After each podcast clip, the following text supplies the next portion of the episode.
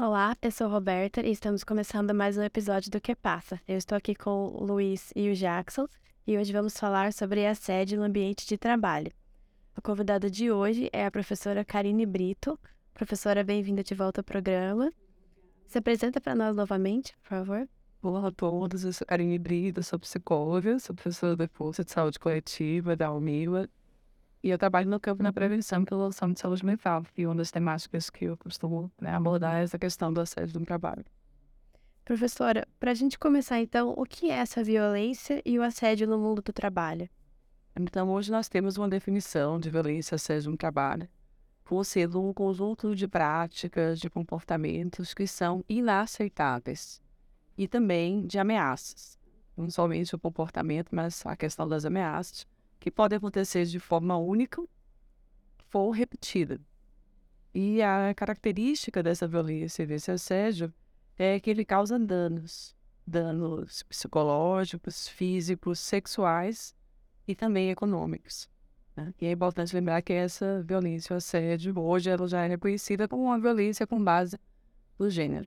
Então essa é uma definição bem ampla, bem abrangente, bem inclusiva, e que traz para a gente a complexidade da abordagem desse tema. Porque o que é inaceitável? Né? O que é inaceitável para uma pessoa não é inaceitável, às vezes, para outra. Né? Então, a gente está falando de práticas que precisam ser é, combatidas dentro do ambiente de trabalho, que são de vários prejuízos que traz não só para a pessoa que está sofrendo da violência do assédio, mas também para o ambiente de trabalho em si, né, para toda a organização, toda a instituição, toda a empresa, né, isso deteriora as relações de trabalho. Não é agradável estar num ambiente onde a gente tem práticas de violência assédio. Esse ambiente ele fica hostil. Né? É, professora, por que é importante falar sobre assédio no trabalho nos dias atuais? Então, hoje a violência e o assédio no trabalho é considerada uma violação dos direitos humanos. Então, essa definição que eu trouxe, ela está presente na Convenção 190 da Organização Internacional do Trabalho, que é o tratado internacional mais recente, de 2019, que versa sobre essa, temática. Inclusive, a gente está justamente nesse momento, é, vamos assim, é, com uma campanha global em prol da ratificação dessa convenção da Organização Internacional do Trabalho, para que a gente tenha, vamos dizer assim, diretrizes de que medidas a gente deve adotar para prevenir e proibir a violência ou assédio no trabalho. O Brasil ainda não ratificou essa convenção ainda, mas a gente tem, infelizmente, apenas pouco mais de 20 países que já fizeram a ratificação dessa convenção. O primeiro país foi o Uruguai, aqui na América Latina, mas a gente tem também a Argentina, tem Itália, tem Espanha, tem Grécia, tem outros países ao redor do mundo que já ratificaram e já estão com essa convenção é, em vigor. Né?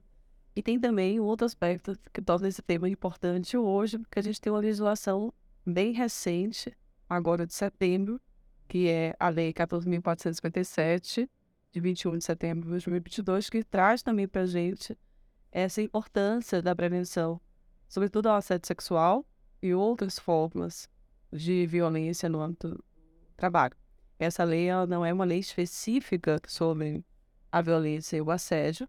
Ela institui o programa Emprega Mais Mulheres. Então, ela vai trazer a perspectiva de favorecer a inclusão e a permanência da mulher no mercado de trabalho, adotando uma série de medidas, dentre elas a prevenção e combate à violência e o assédio. E essa lei já está inspirada na Convenção 190 da OIT, então isso é, torna ainda mais importante abordar esse, essa temática hoje. E outro aspecto que a gente precisa levar em consideração é que, assim, violência e assédio acontecem em função de precarização do trabalho. Então, a gente tem um contexto de precarização do trabalho, a gente tem um contexto de adoecimento desse trabalhador, né, dessas relações de trabalho que ficam é, deterioradas, que ficam adoecidas, e é importante a gente abordar esse tema que a gente está tentando trabalhar né, em prol da promoção de saúde mental. Então, esse tema é fundamental nesse contexto. Ah, professora, quais são os tipos de assédio que acontecem no trabalho e como que as pessoas fazem para identificá-lo? Perfeito. É, é muito importante, né? Para a gente identificar a violência ou assédio no trabalho, a gente precisa caracterizar. Para a gente entender o que, que é a violência ou assédio, a gente conseguir é, discernir, é ou não é né, violência e assédio. Porque a gente tem nas relações de trabalho situações que são atos de gestão. Faz parte do trabalho, né? A gente tem algumas exigências, cobranças, né? Isso uh, é inerente a qualquer tipo de trabalho. Mas quando a gente tem uma extrapolação disso, dessas condições de trabalho que são consideradas, vamos dizer assim, normais, que seria assim o apropriado, né, o adequado dentro de um contexto de trabalho, a gente tem relações que são abusivas. Então, quando a gente está falando de violência séria, a gente está falando de condições abusivas.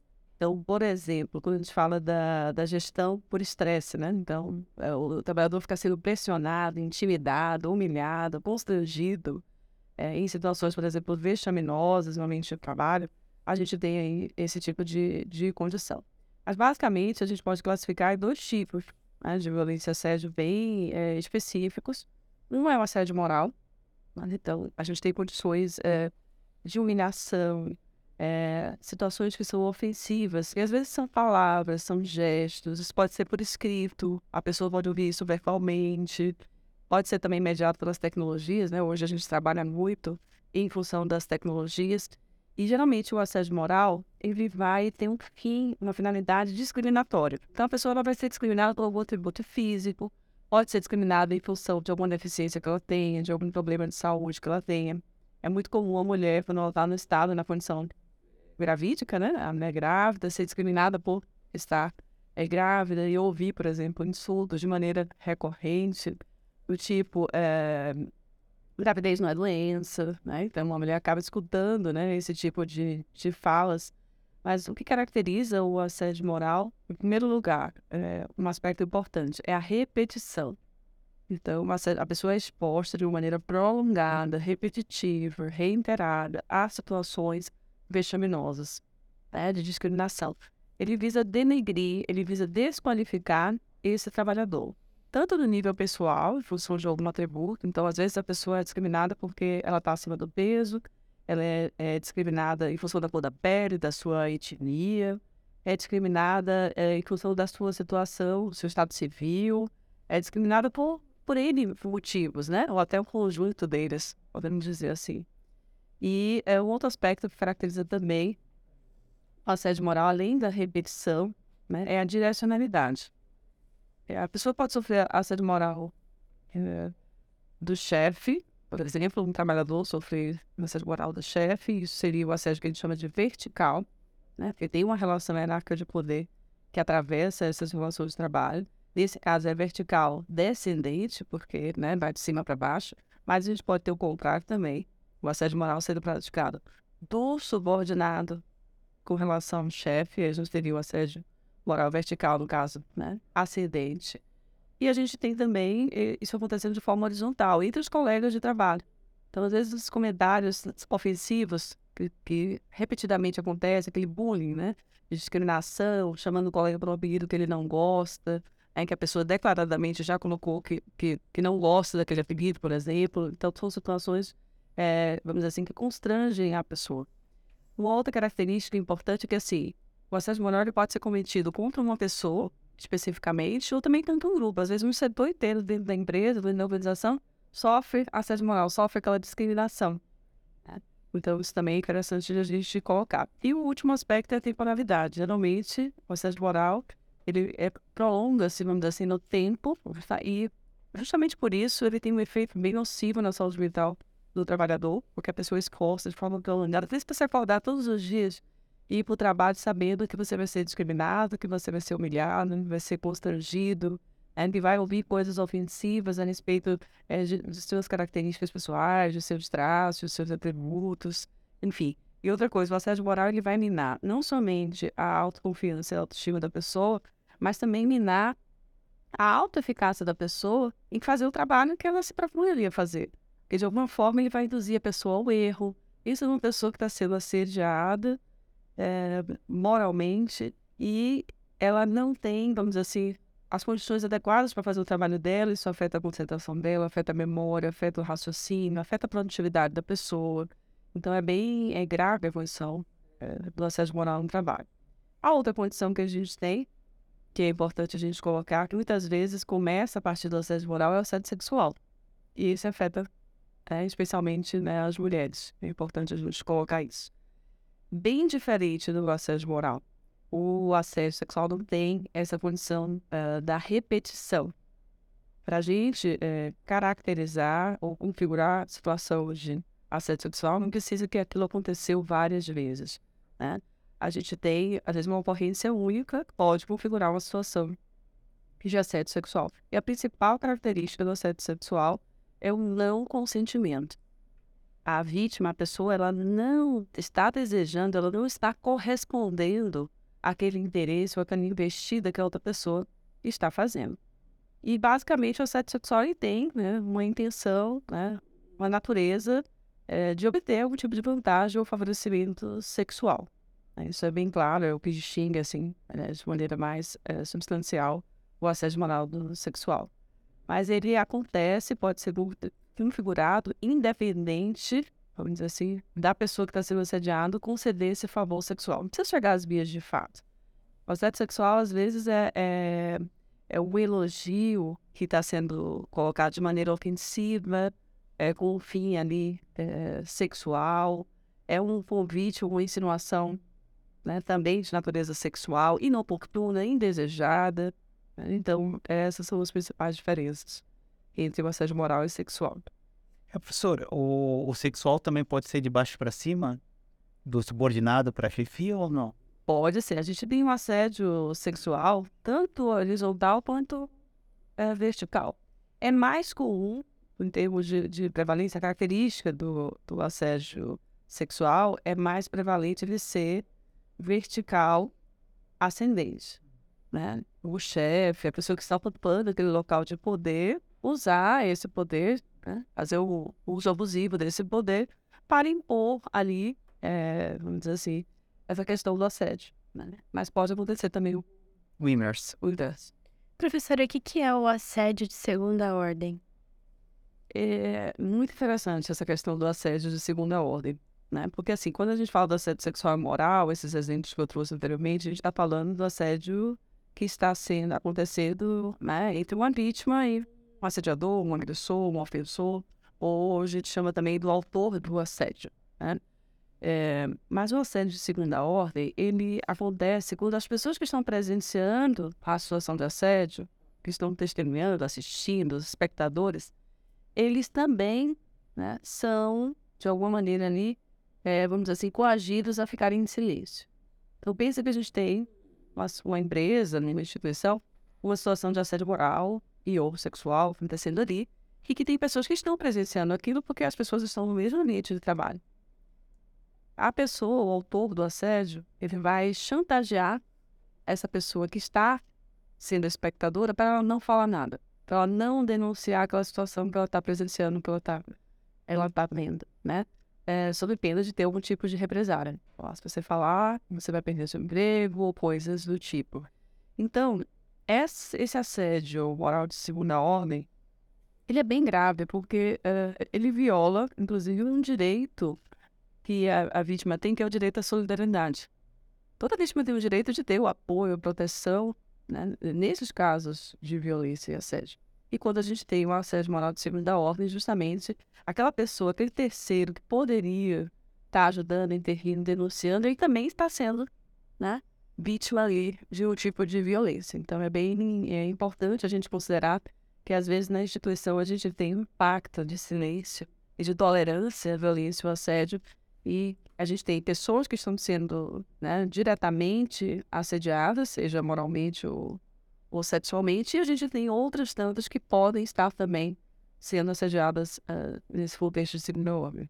Professora, é, e como o trabalhador ele pode se proteger dessas tentativas de assédio moral e sexual, dadas as relações de trabalho que nós temos visto acontecer ultimamente com a reforma trabalhista, com menos força sindical. O trabalhador, a, a impressão que nós temos é que o trabalhador está à mercê do empregador. Como que o trabalhador pode se proteger disso? Porque, assim, é, é justamente isso que a senhora estava falando. Ó, se não for do jeito que eu quero, tá na rua. E às vezes o trabalhador, aquela é a única renda da família. Então, como que o, o trabalhador se protege desse tipo de situação?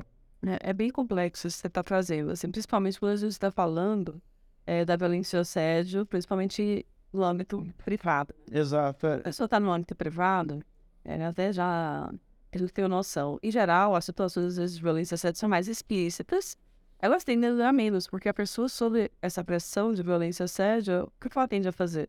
A pedir demissão, sair do trabalho. Isso não suporta, né?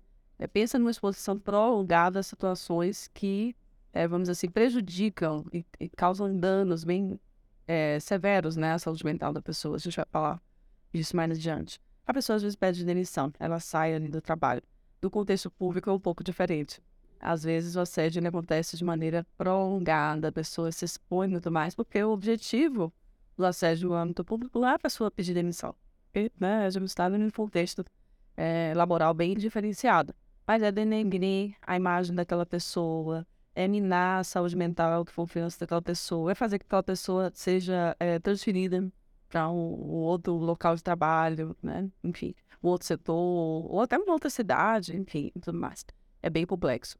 Mas o que a pessoa pode fazer? É, eu acho que essas leis, essa convenção settlementa, tudo isso vem no sentido de é, pressionar né, as empresas é, e também as organizações públicas para responder a essas situações.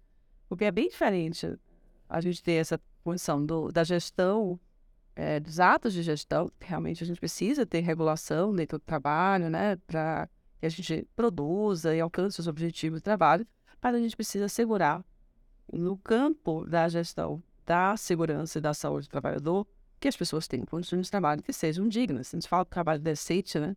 Como é que o trabalho vai ser decente se ele tem situações de violência e assédio no trabalho? Então, é, hoje a ideia é que a pessoa possa é, recorrer para buscar essa ajuda, é, tanto a partir de mecanismos internos dentro da organização, quanto externos. Então, a Lei 14.457, que eu mencionei anteriormente, ela vai exigir que as empresas, dentro da conhecida Comissão Interna de Prevenção de Acidentes, e com essa lei ela muda e passa a ser chamada de Comissão Interna de Prevenção de Acidentes e Assédio.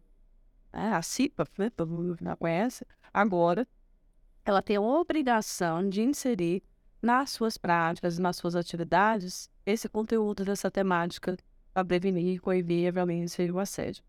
E é importante lembrar que essa convenção, né, talvez as pessoas às vezes não, não sabem também, né? É, a Organização Internacional do Trabalho é a única agência das Nações Unidas que tem na sua estrutura uma comissão que a gente chama tripartite. Então, é uma convenção, um acordo que foi assinado por organizações de empregadores, organizações de trabalhadores, então tem o aspecto sindical presente também, né, nessa convenção, e também o poder público. Todos precisam estar é, reunindo esforços né, para prevenir e combater o assédio no trabalho. E o que, que a pessoa está dentro da empresa ela pode fazer? Primeira coisa é ela buscar ali ajuda. É obrigatório a partir dessa lei, né? Que a pessoa tem que. As empresas, instituições têm 180 dias para se adequar, ou seja, até 21 de março, em tese, elas devem instituir canais de denúncia dentro da instituição para que a pessoa possa fazer a queixa, a reclamação e a denúncia de situações de violência assédio. Para que seja, na sequência, apurado esses fatos e que se prevê, se tenha a previsão também né, de sanções é, disciplinares para o autor é, do assédio. Que uma coisa complicada é quando esse autor de assédio ele fica impune. O que, as pessoas vão pensar? Se aquela pessoa não, não recebe nenhum tipo de sanção disciplinar, esse comportamento negativo ele acaba se perpetuando.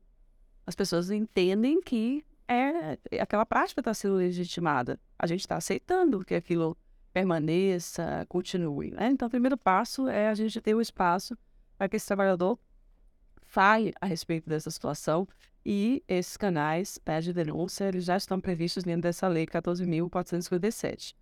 Uma outra questão é, é, a própria empresa também fazer um movimento de esclarecer os seus funcionários o que, é assédio moral, o que é assédio sexual. Então, a capacitação, a formação dessas pessoas, isso também está previsto na lei e deve ser feito, né, a, pelo menos aí, né, a, a, cada um ano ter algum tipo de atualização a esse respeito também. E acho que a empresa precisa também orientar o funcionário, o trabalhador, que ele pode recorrer externamente a outros, uh, outras instâncias. Então, existe o Ministério Público do Trabalho, existem é, instituições que trabalham com direitos humanos, que também podem né, é, assegurar direitos e proteger o, o trabalhador. E dentro das, das empresas, muitas vezes tem uma ouvidoria, né? às vezes tem o, o setor de RH, o setor de qualidade de vida, áreas de gestão de pessoas, né? Enfim, às vezes tem um setor específico de vigilância de saúde do trabalhador. Enfim, a gente precisa criar espaços, situações, condições para que essas pessoas possam relatar essas práticas e a gente trabalhar é, rumo sua tolerância zero à questão da violência e assédio no mundo do trabalho. Eu acho que são esforços é, de todos os lados que a gente precisa entender. Então, tem movimento do, do poder público, então existe uma legislação que já vai, né, é, vamos dizer assim, requerer isso e, é, vamos assim, mas precisa ter um movimento também né, da própria empresa trazer esse tipo de, de espaço para que o trabalhador possa fazer isso e principalmente romper com essas situações de assédio é, de segunda ordem. Existe um trabalho que pode ser feito também dentro da empresa para educar as pessoas ao papel delas de espectador. Quando a gente se omite diante das situações de violência e assédio, a gente também está contribuindo para que isso uh, perpetue e continue no ambiente de trabalho. Né? É, professora, em relação à diferença de gêneros, o que muda em questão do assédio no trabalho? Então, é, o assédio no trabalho pode acontecer em qualquer pessoa, é importante dizer. Independente, seja homem, seja mulher, independente de idade, orientação sexual, nível socioeconômico, todos, ninguém está imune a violência e assédio no trabalho. Isso é importante. E o assédio, a violência e assédio também pode ocorrer é, do homem contra a mulher, da mulher contra o homem, da mulher contra a mulher, do homem contra o homem. Então, os vetores são bem diversos. Mas a gente tem dados assim bem interessantes que mostram né, que as mulheres sofrem mais violência assédio no mundo do trabalho, né? sobretudo assédio sexual. Eu trouxe aqui alguns dados que eu queria é, mostrar para vocês é uma pesquisa que foi feita pela Instituto Patrícia Galvão e o Instituto Locomotiva, ela é de 2020, e ela traz alguns dados mostrando né, que 36% é, das mulheres já vivenciaram situações de violência assédio no trabalho, quando a gente pergunta de uma maneira bem ampla, mas quando a gente especifica vários comportamentos e atos, as pessoas se identificam mais, e esse número sobe para 76% das trabalhadoras. Se comparado com os homens, a gente tem 15% dos homens né, também já sofreram situações de violência sendo incapaz, seja por transmito, preconceito, discriminação e por aí vai.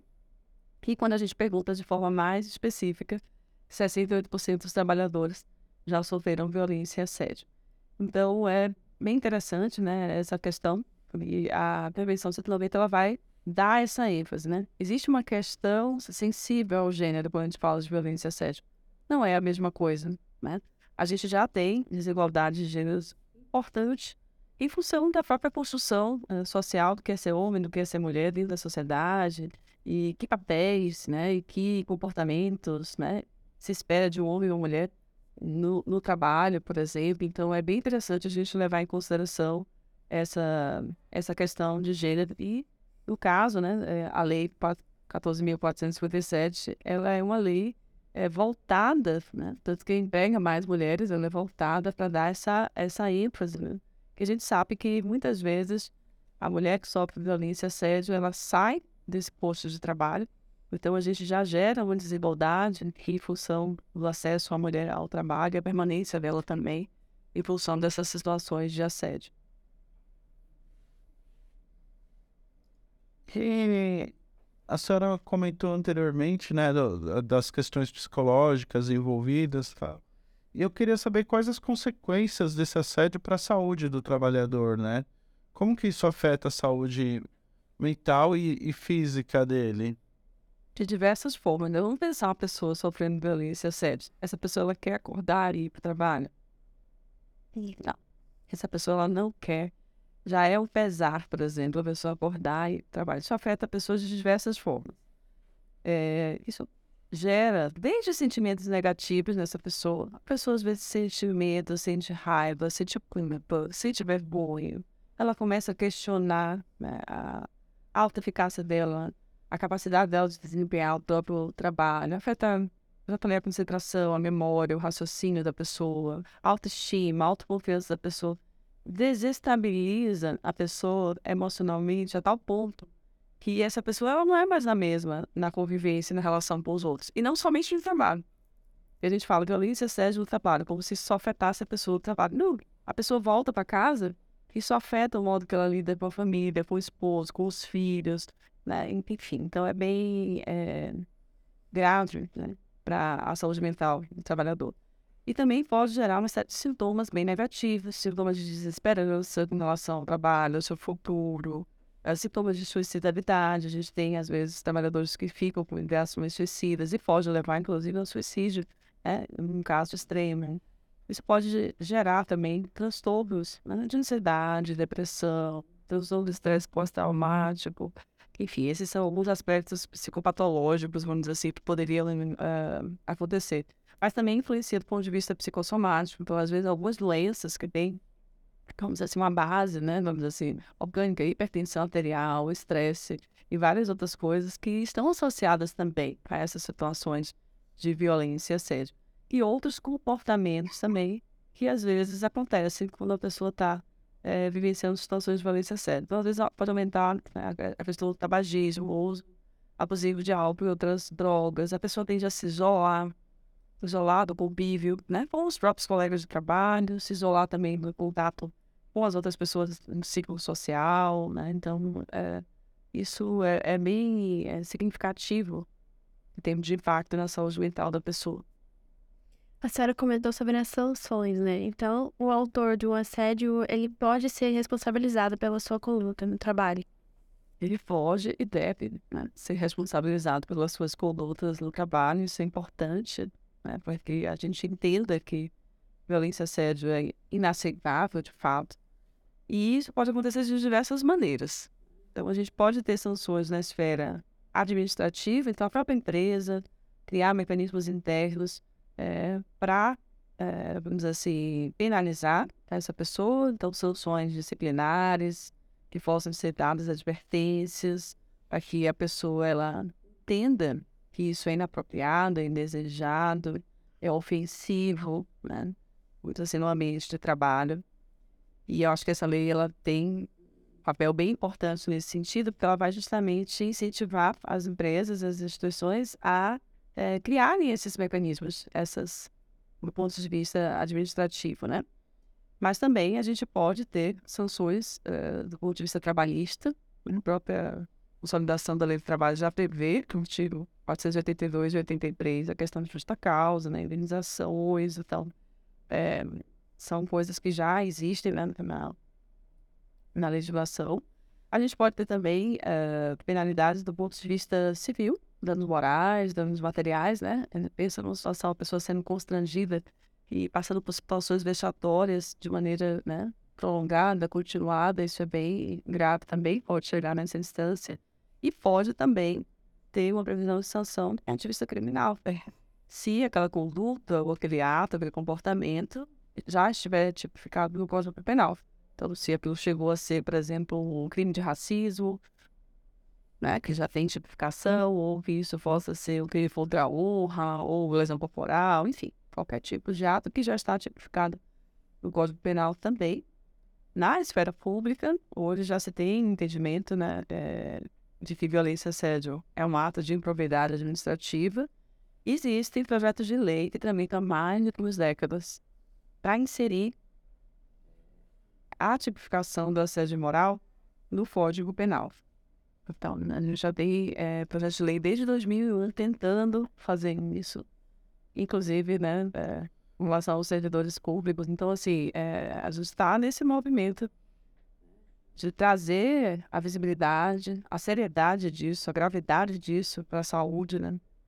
Professora, por que que esse tema a gente precisa de tantas leis redundantes sobre o tema, né? Eu queria entender oh, por que que a gente tem várias várias normas e leis versando sobre o mesmo tema.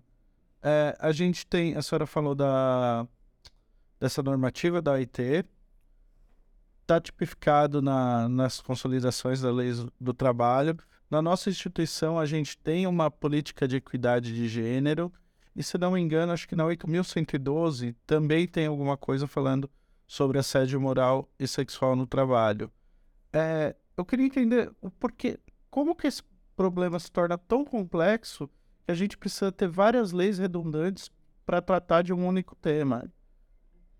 A temática da violência e do assédio é, é uma temática complexa de a gente abordar.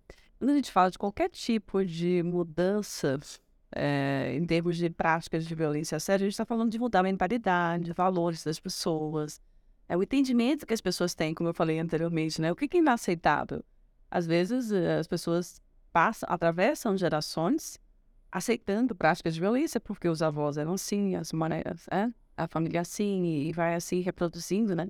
Então, quando a gente fala desses mecanismos, a gente está tentando mudar a mentalidade, os valores, e cultura não é uma coisa simples. Mas o que eu observo é que assim, precisa haver uma conjugação de interesses nesses três âmbitos que eu mencionei anteriormente: dos empregadores, dos trabalhadores e do poder público. Não adianta a gente ter simplesmente legislações. Às vezes a gente tem uma lei que está no papel, que ela prevê realmente né, é, medidas adequadas para prevenir, para coibir, mas a implementação dessa lei, né, a operacionalização dessa lei, ela não se dá de forma efetiva, por diversos motivos. Então, a gente tem interesses também em jogo, né? Então, uh, até que ponto, de fato, as empresas, as instituições estão uh, engajadas em assegurar a, a segurança e a saúde do trabalhador.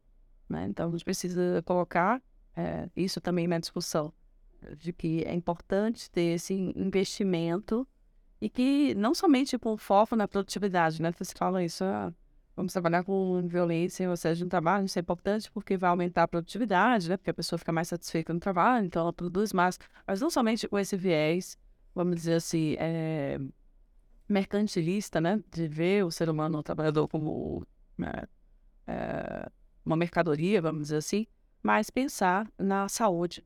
É uma questão de saúde é, pública quando a gente fala de violência e assédio no trabalho.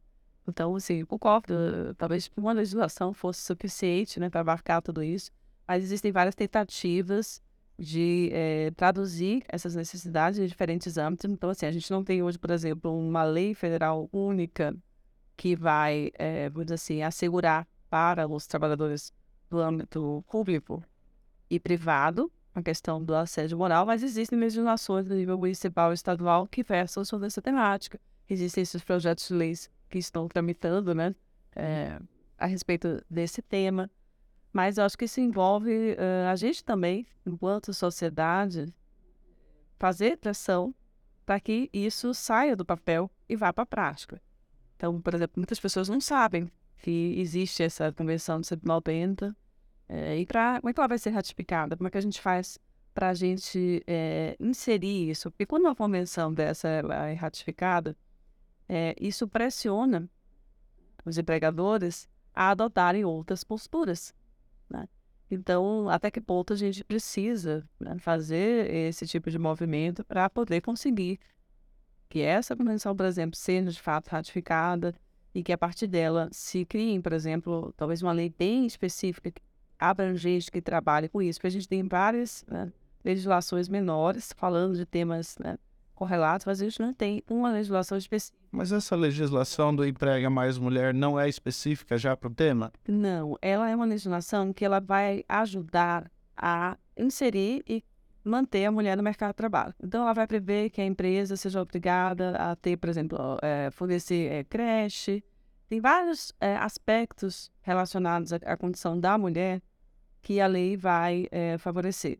Uma das medidas é a questão da prevenção da violência e do assédio. Já é ótimo que tenha essa medida específica dentro da lei, mas há legislação específica sobre o tema ainda. Então, em outros países que já ratificaram a Convenção 190, existem legislações específicas só para prevenir e coibir a violência e assédio no mundo do trabalho.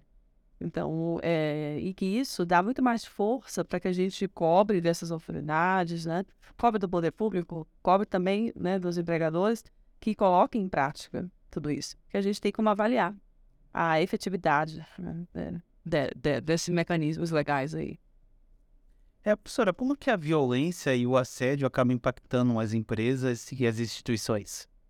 Então, afeta de diversas maneiras, né? Primeiro que quando o trabalhador sofre violência assédio e está insatisfeito por o trabalho, diminui a sua produtividade, isso já é um, já tem um impacto né, é, para a empresa.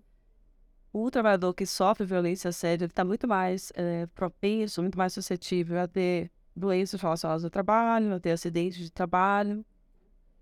E quando a pessoa tem situações de violência e assédio, isso para a empresa pode gerar custos judiciais, né?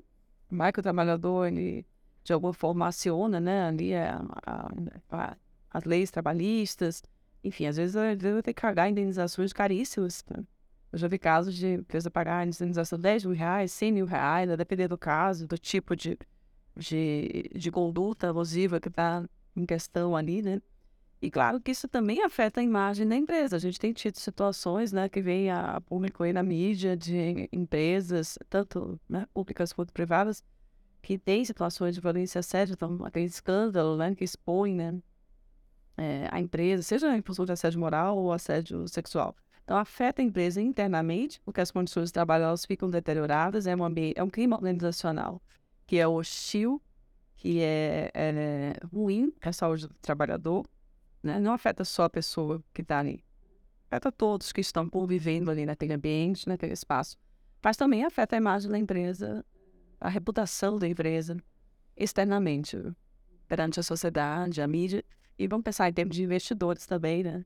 Investem naquela empresa, né? No caso de, de assédio sexual, por exemplo, também tem um impacto negativo. É.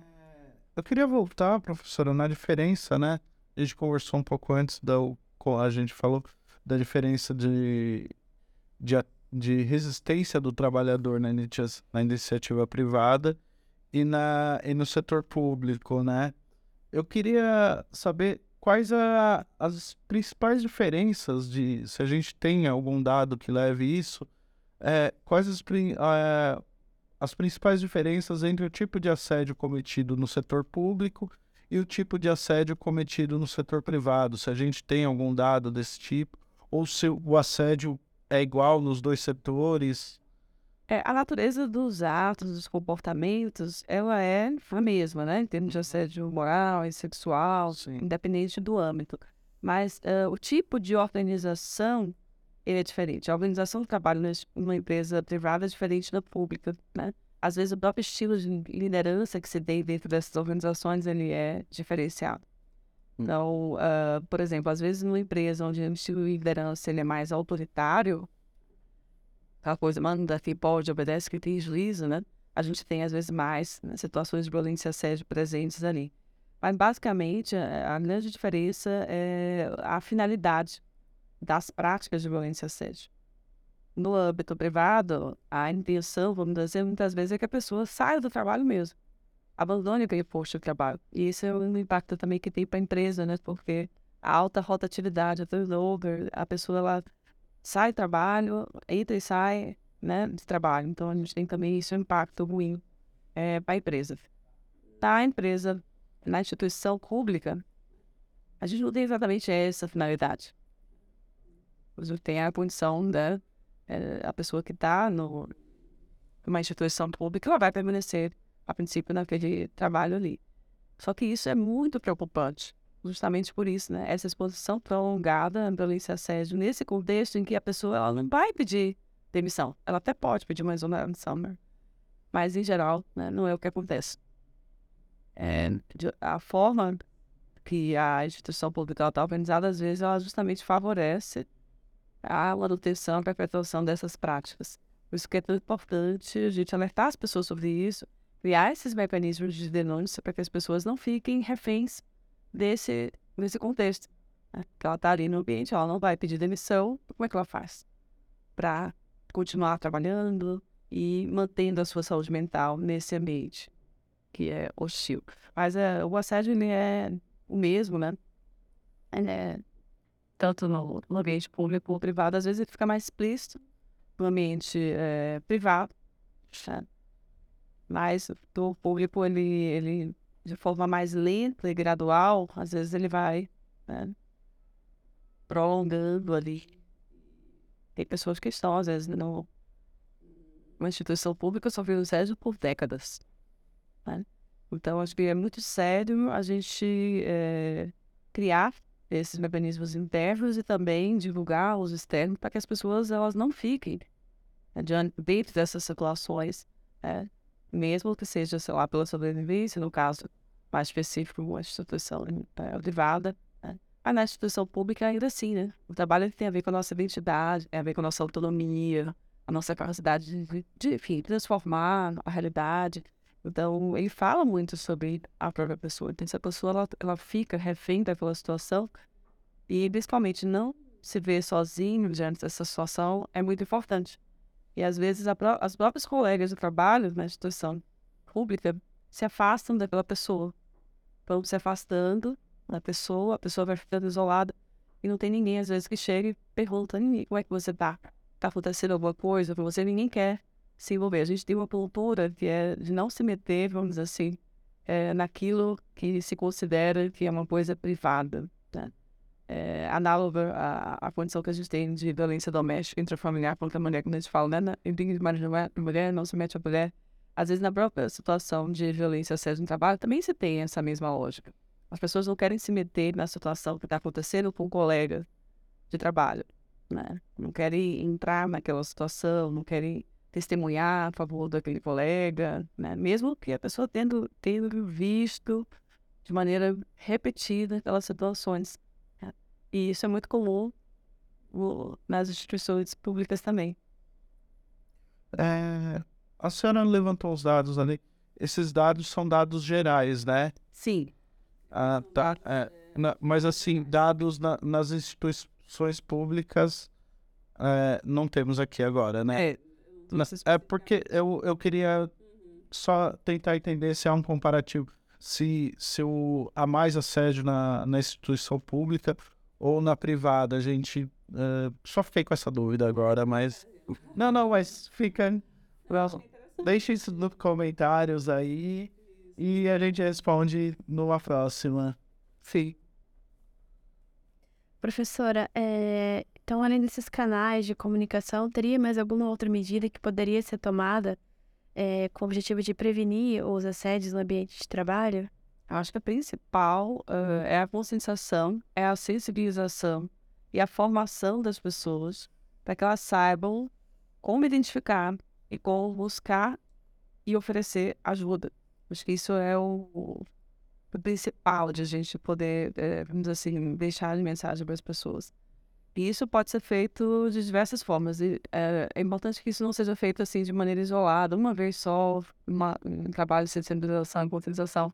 Porque como a gente está falando de situações que têm a ver com mentalidade e valores sociais, as pessoas estão tão acostumadas é, a esse tipo de prática, a legitimar e tolerar esse tipo de prática no ambiente de trabalho, que a gente precisa, vamos dizer assim, de doses, sabe? Primeira dose, segunda dose, coisas do tipo, para que as pessoas, elas, né, tenham em mente a importância de elas buscarem é, ajuda. É, professora, e por que, que é importante as empresas investirem em programas de prevenção ao assédio? Então, isso vai beneficiar uh, a empresa por todos os motivos que eu mencionei anteriormente, né? É, a própria empresa, ela vai estar, em primeiro lugar, né, em função da, da nova legislação, né? Em conformidade com essa lei que em breve ela vai estar pressionando, né? A gente tem 180 dias desde 21 de setembro até 21 de março. Em tese, as empresas deveriam se regularizar ou se adaptar para instituir esses canais de denúncia e fazer essas capacitações, essas formações, esses, esses treinamentos, enfim, para os funcionários. Mas principal, eu acho que é uma maneira de a gente combater essa violação de direitos humanos que é a condição da violência ou seja, o trabalho. Acho que é pensar no ser humano, em termos de vigilância e saúde do trabalhador, ter ali o trabalhador uh, com a sua saúde mental, dizer assim, preservada para uma tarefa que é tão importante, tão significativa para a gente, que é o trabalho. Né? A gente passa por parte do nosso tempo trabalhando. E é importante que a gente tenha qualidade de vida no trabalho. Né? É muito ruim a gente pensar que vai acordar de manhã e ir para um lugar onde a gente sabe que vai ser ruim, vai ser hostil, vai ser ofensivo, vai ser é, degradante, vai ser humilhante. Né? Então a gente precisa mudar isso. Isso não é normal, isso não é aceitável, isso não é saudável. Isso é importante que as pessoas tenham isso em mente. Então, para as empresas, é uma oportunidade única, é, vamos dizer assim, instituir boas práticas, inclusive essa legislação, a Lei 14.457, ela vai também, eh, ainda não está regulamentado, mas ela vai instituir um selo emprega mais mulheres que as empresas que se adequarem a essas medidas, né? não somente de prevenção à violência sexual e outras formas de violência no trabalho, mas também as outras uh, adequações. É, se tiverem melhores práticas nesse sentido, elas vão receber é, esse selo tá, para ser regulamentado. Né? Mas, independente de qualquer coisa, eu acho que é pensar no ser humano, é pensar né, é, em dar a essa pessoa condições dignas e decentes de trabalho e principalmente o respeito, porque o que gera a violência e o assédio no trabalho é a falta de respeito à diversidade, falta de respeito ao outro, né, como ser humano. Então, isso é importante para a gente considerar. Professora, a senhora acha que esse é um tema que ele nunca, a gente nunca vai alcançar o, o patamar ideal? Porque assim, é, a gente estava conversando e eu estava pensando, a sociedade foi passando por mudanças, né? O que era aceitável no mundo do trabalho na década de 20 já não era aceitável na de 40, que não era aceitável na de 60, e o que era aceitável 10 anos atrás não é aceitável hoje. É um tema que a gente vai. Esse tema vai caminhar junto com a evolução da sociedade eternamente? Eu acho que faz sentido. Ó, violência e assédio acontece desde o fundamento. Né? Então, desde o momento que a gente tem é, trabalho, né, de alguma forma, né, instituída, uh, a gente tem relações de trabalho assimétricas de, de poder que podem gerar situações de violência e assédio. Então, a gente tem isso atravessando, né, realmente a história da, da humanidade. E o que é importante ressaltar é que essa luta, vamos dizer assim, pelo fim, né, a, erradicação da violência assédio no trabalho, ela é longa né? E acho que a gente vai caminhar nesse sentido. E essa Convenção 190, ela tem essa, essa intenção né, é, clara de buscar um futuro livre de violência assédio no mundo do trabalho. Se vislumbra isso. Eu acho que assim a gente tem a direção, a gente tem no horizonte que a gente quer chegar lá. Mas existe um caminho, sem dúvida alguma, é, importante que a gente precisa passar e assumindo essas responsabilidades, todos nós, né? empregadores, empregados, poder público, e principalmente a responsabilidade individual de, como espectador, ser ativo e não deixar essas situações passarem batido. Né? Não se omitir, não se calar, né? é, e denunciar essas práticas de violência e assédio. Eu acho que isso é uma coisa que é para todos, não é uma responsabilidade individual. Professora, é, para a gente encerrar, teria mais alguma questão que a senhora gostaria de abordar sobre esse tema?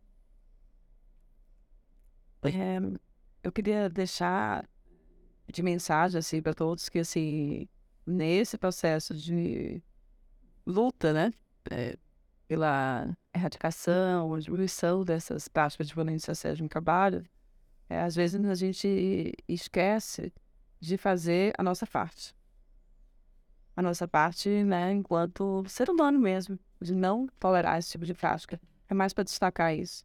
Todos nós temos, sim, é como serem espectadores ativos diante dessas situações, buscando esses mecanismos internos ou externos, não deixando isso acontecer, não deixando isso se perpetuar.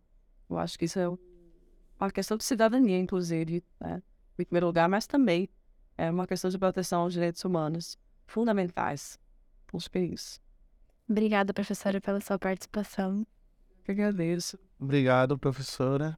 E você que está assistindo esse programa, deixe suas dúvidas na caixa de comentários. E não se esqueça de ativar o sininho das notificações, se inscrever no canal e deixar o seu like. Obrigado e até a próxima semana.